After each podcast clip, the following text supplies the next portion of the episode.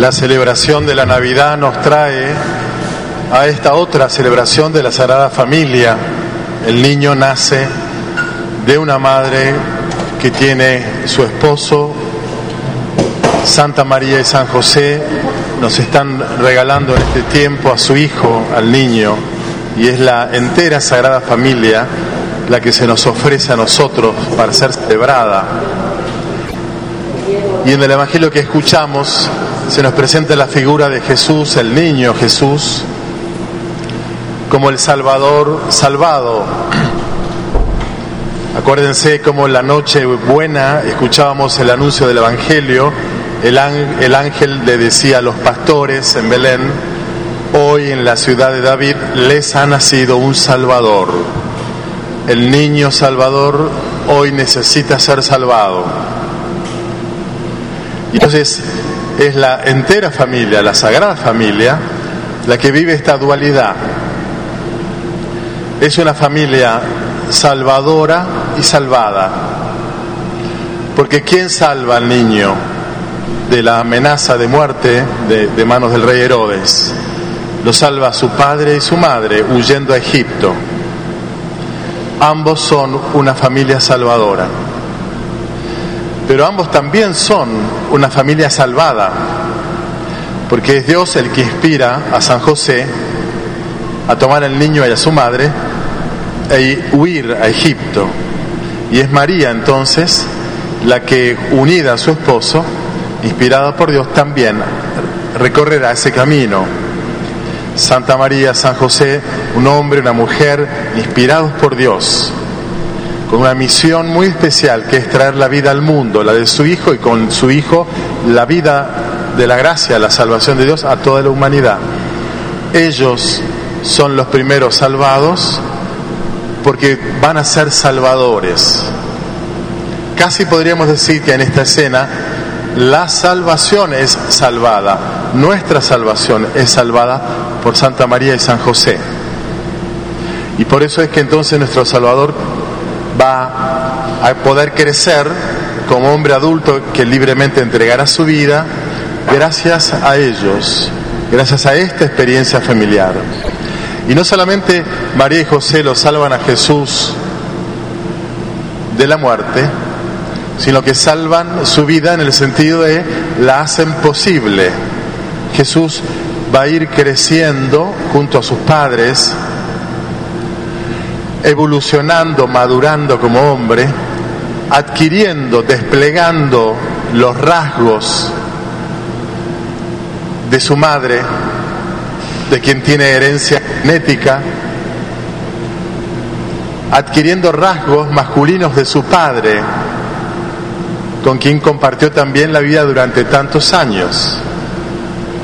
Claramente Jesús manifiesta los rasgos marianos la ternura de su madre, de la Virgen María, porque después como hombre adulto ejercerá la salvación, ya no solo entregando su vida, sino mucho antes, teniendo sentimientos de ternura, de empatía, de compasión, capaz de saciar el hambre de los enfermos, los vulnerables, los débiles, los hambrientos capaz de perdonar a los pecadores. Esa dimensión de la misericordia de Jesús, claramente, desde el punto de vista humano, es herencia de la ternura materna de María. Y siendo el hijo de un carpintero, e identificado como tal, el Evangelio de Mateo alude a Jesús como el hijo del carpintero.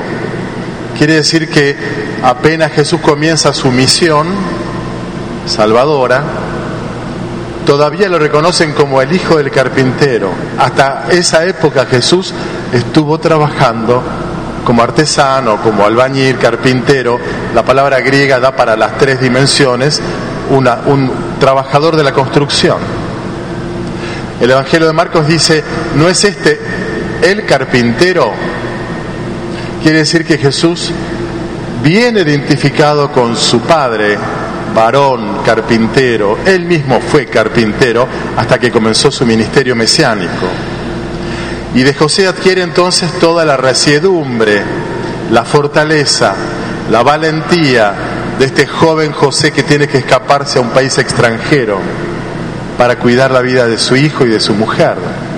Y Jesús adquirirá estos rasgos de fortaleza, de determinación, de valentía, al tener que enfrentarse con los dirigentes políticos y religiosos de su tiempo hasta dar la vida. Plenamente varón, hijo de José, plenamente dulce, manso, tierno y misericordioso, hijo de María. La experiencia familiar entonces de Nazaret ha salvado al hijo haciendo posible su crecimiento hasta llegar a ser aquel hombre manso, humilde, fuerte y determinado que entrega su vida en la cruz. Yo diría, en la cruz salvadora está la entera sagrada familia. Es María, San José y su hijo los que se entregan por nosotros. Cuando vengamos a comulgar el cuerpo de Jesús es cuerpo de María, es alma de San José presente en este hombre que se entregó por nosotros amándonos hasta el fin.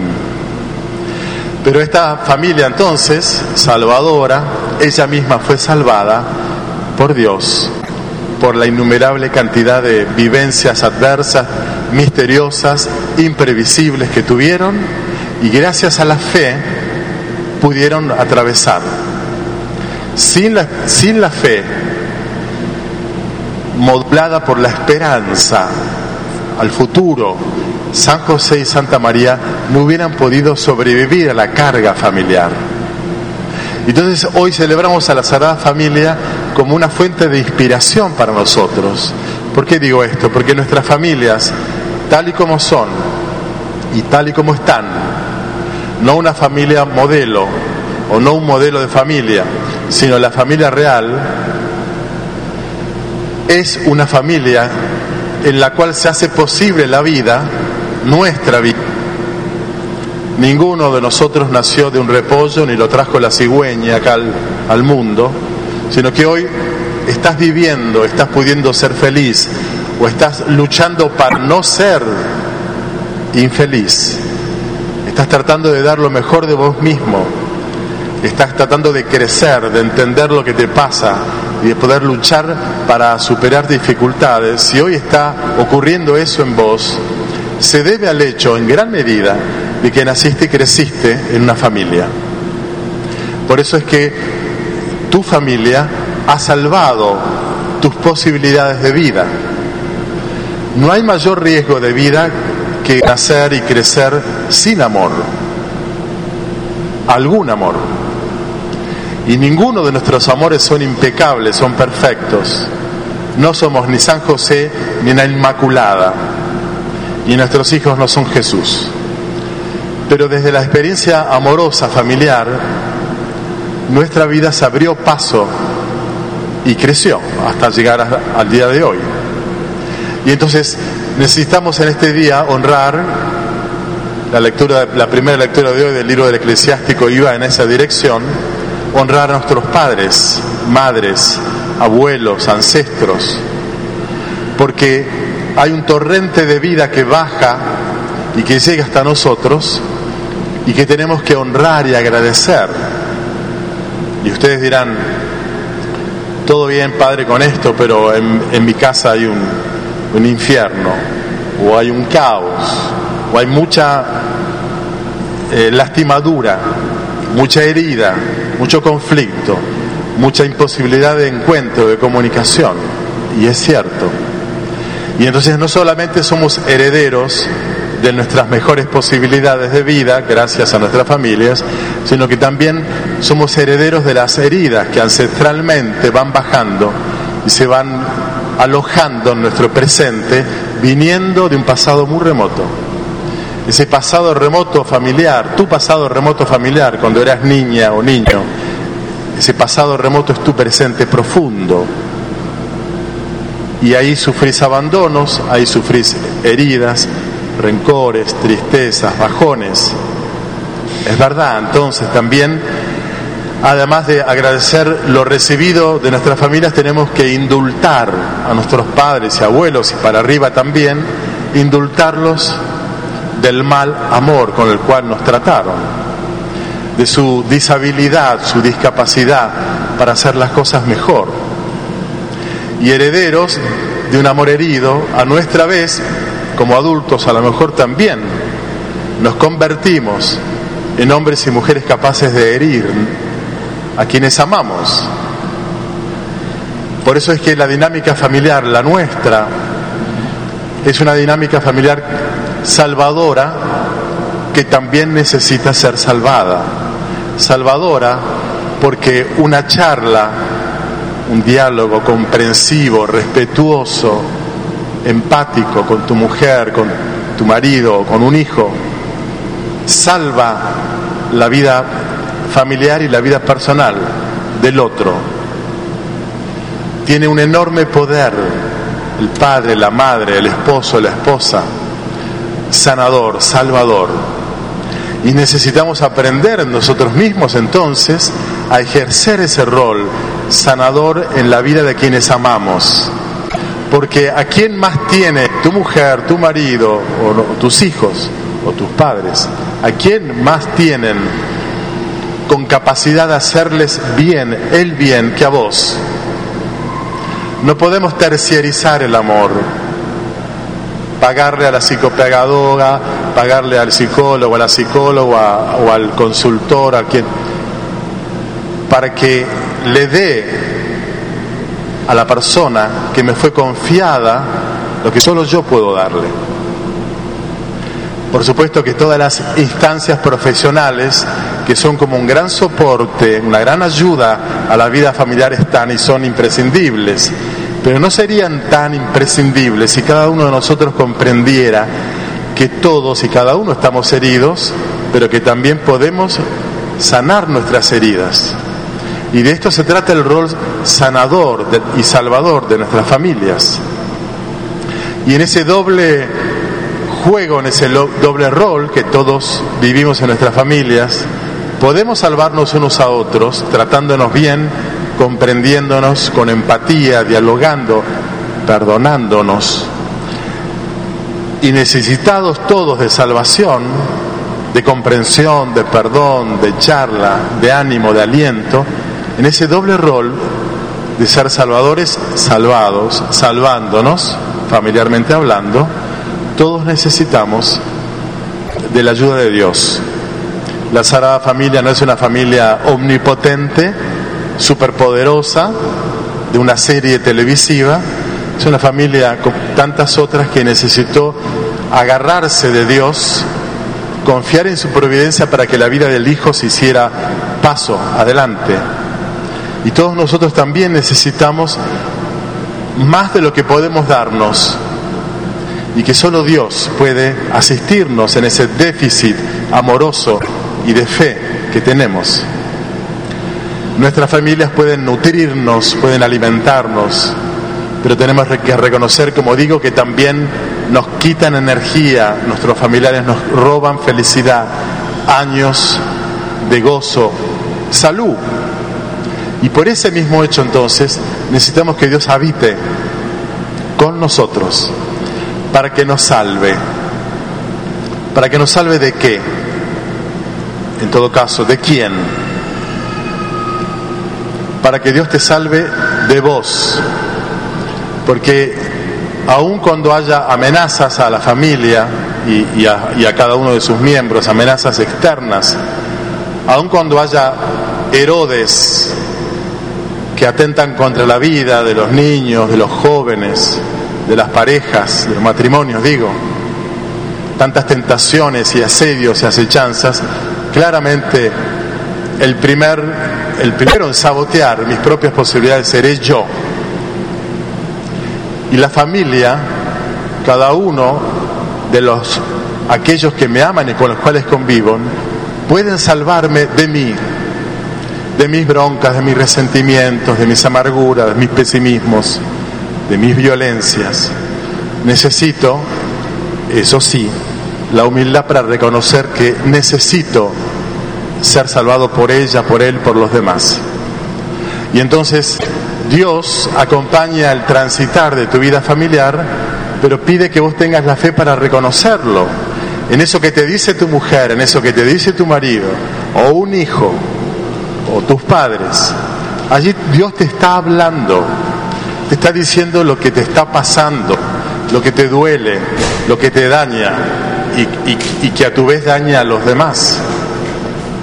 Por eso es que ninguno de nosotros va a experimentar la salvación si cree no necesitarla, si se emperra, si se empeña en una actitud omnipotente de decir, ya viene la loca esta de mi mujer o el pesado de mi marido o este, mi viejo, que qué sé yo, y lo rechaza sin recibir esa palabra que puede doler, pero que duele porque toca una verdad de mi vida, Necesitamos entonces aprender a dejarnos vivir en la verdad, transitar caminos de verdad en lo posible con amor, en lo posible con ternura, con dulzura, con paciencia. Pero esa paciencia, sin poder encontrarnos en la verdad como esposos o como padres e hijos, es mero aguante. Y uno aguanta hasta que no aguanta. Y por eso hoy las estadísticas dicen que la edad crítica para eh, el divorcio es entre 46 y 48, 46 para las mujeres, 48 para los varones. El 47% de los divorcios son en esa etapa de la vida, donde hubo mucho aguante de un mal amor. Y entonces llega un momento en que ya no se aguanta y las nuevas generaciones están eh, adelantando precozmente, de un modo tristemente precoz, la intolerancia, la mecha corta. Y entonces va creciendo las estadísticas de quienes aguantan hasta los tres años. Por eso entonces la vida familiar va a requerir de parte nuestra altas dosis, humanas, pero altas dosis, de inteligencia emocional, de empatía, de comprensión, de capacidad de diálogo, de perdón. Y también van a requerir de una fe que nos haga humildes y sinceros para descubriendo la verdad de mí, la verdad del otro, ayudarnos a vivirla en paz, amándonos, queriéndonos y rescatándonos unos a los otros. Y cuando esto no sea posible, porque hay, situaciones vinculares que no se autorrescatan, bueno, habrá que pedir ayuda afuera, amigos o ayuda profesional, médicos o psicólogos, ayuda religiosa, un, acompañante espiritual, un pastoral familiar en, en una comunidad como esta. Pidamos al Señor entonces que hoy la Sagrada Familia, la familia de Jesús, salvadora salvada, nos inspire a nosotros jugar ese doble rol. Hoy podés salvar, rescatar a tu marido o a tu padre con un beso, con un abrazo, eso. Hoy podés rescatar y salvar a tu mujer con un pedido de perdón, con un gracias querida, o con un eh, apoyo, aliento a un hijo que te necesita. Pidamos al Señor jugar este rol de salvadores unos de otros y pidamos a Dios que como no nos da el, cuero a veces para salvarnos, que nos salve, que sea Él quien venga a nuestra ayuda y que abiertos humildemente y en la fe a su acción, bueno, se opere ese pequeño milagro cotidiano de mejorar la convivencia familiar.